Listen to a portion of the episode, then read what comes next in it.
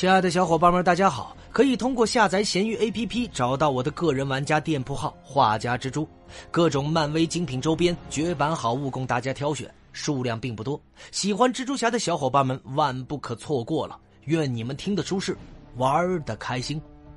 本回为大家带上的是敏斯满，敏斯满是美国 DC 漫画旗下的超级反派，而正确翻译为心灵先生。他初次登场于一九四三年八月的《神奇队长大冒险》第二十六期。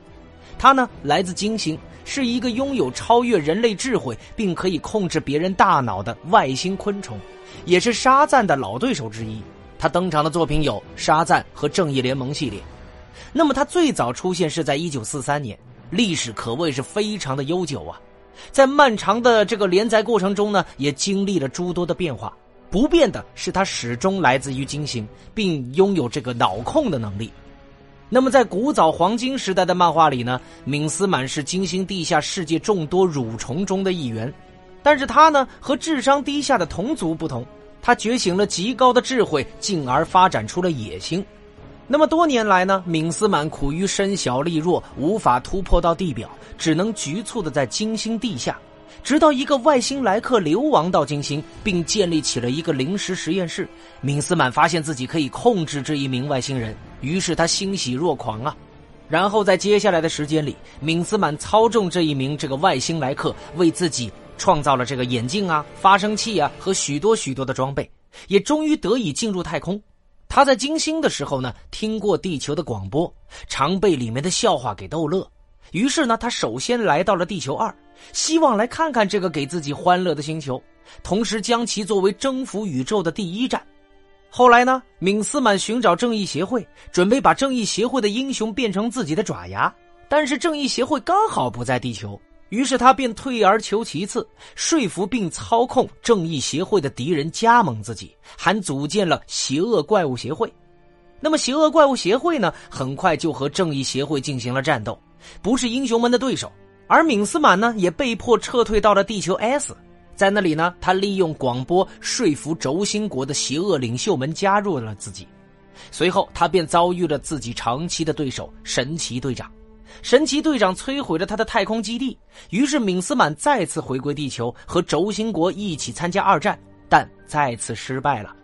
于是，敏斯满又来到了朋克星，统治了一一大群这个鳄鱼模样的外星人。而朋克星呢，遍布毒气，这些鳄鱼人可以穿行无阻，敏斯满和其他人就得戴防毒面具了。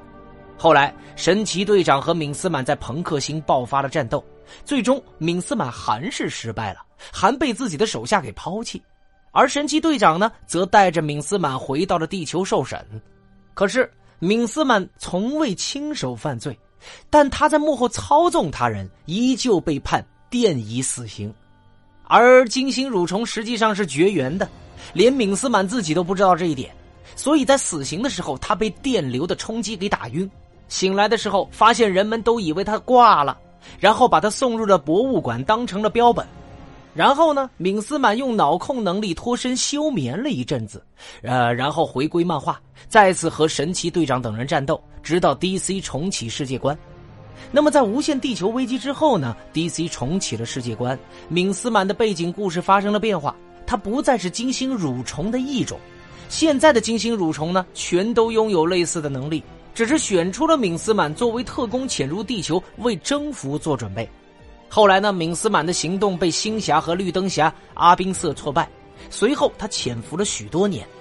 之后，另外一名重要的反派斯瓦纳博士找到了敏斯满，两个人联手祸害人间。而这一次出手阻止的是神奇队长和神奇玛丽。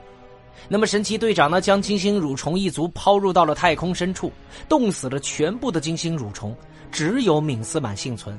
这么一来，敏斯满和神奇队长就结下了灭族大仇。此后，他组建了新的邪恶怪兽协会，也和神奇队长多次交手。那么，在金星蠕虫灭亡之后呢？敏斯满被抓回了地球，被送入了 DEO 关押。途中呢，他脑控了押送者逃脱，之后来到了这个费尔维市，他克隆了自己很多的分身，并操控费尔维市民。最后呢，该计划被原子侠给挫败。那么，在小丑主题故事《小丑最后的笑声》里呢，敏斯满和前任奇迹先生希洛诺曼联手逃狱。而在黑暗崛起的故事里呢，黑亚当提供了二代脑波作为敏斯满的这个宿主，以此为条件，让敏斯满控制汉克金加盟黑亚当阵营。而这一次，还是原子侠站出来对付敏斯满，并制造了脑波爆炸，最后将他给击败。失败重伤的敏斯满随后被斯瓦纳博士发现并解救，他化为了一个虫茧。那么在五十二期间呢，金色先锋代替超人守护大都会。他发现历经的历史和自己在未来知道的不一样，于是呢，与这个瑞普·亨特一起探索时间线，并发现了五十二个平行世界。而幕后黑手正是敏斯满，他潜伏在金色先锋助手战蝶的体内，试图击杀时空穿越者们。而在被金色先锋和亨特发现之后呢，敏斯满破茧而出，进化成可以吞食这个现实的怪物。追赶二人经过了几个世界，并改变了那些世界的历史。最终呢，金色先锋设法将敏斯满困在一个时间点，在那里，敏斯满不断的被斯瓦纳博士发现并化成茧，并永远都走不出来。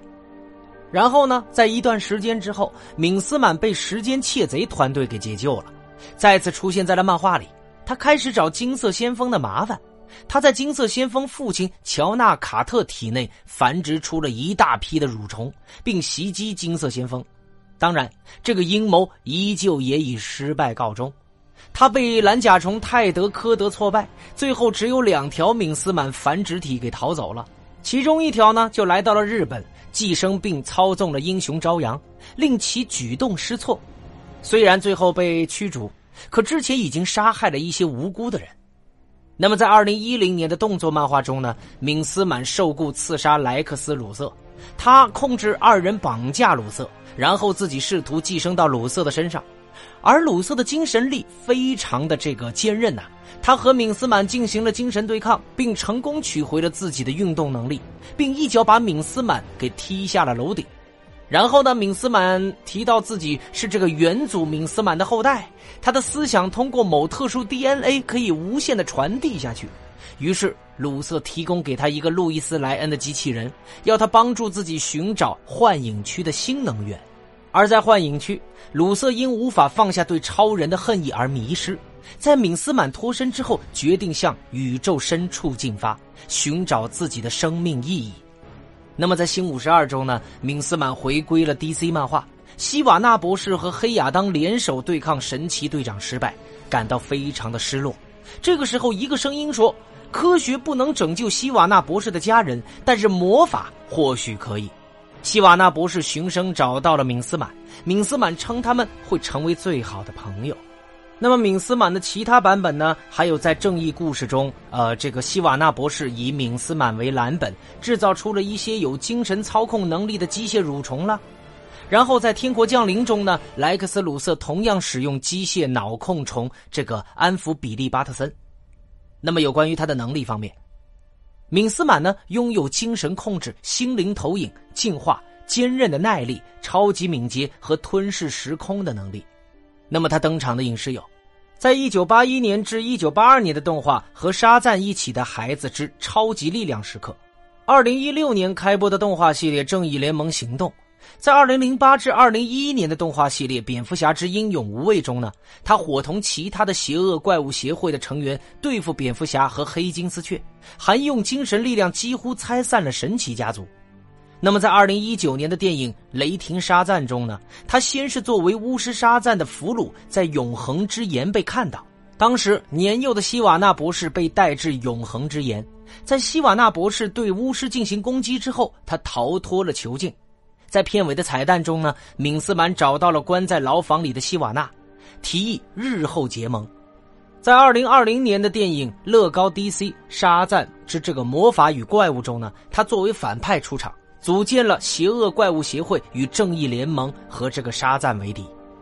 那么有关于敏斯满的简介就为小伙伴们带上了。喜欢蜘蛛侠的小伙伴们可以单独添加我的微信，进入我们的漫威蜘蛛宇宙交流群。我们下回再见，大家拜拜喽。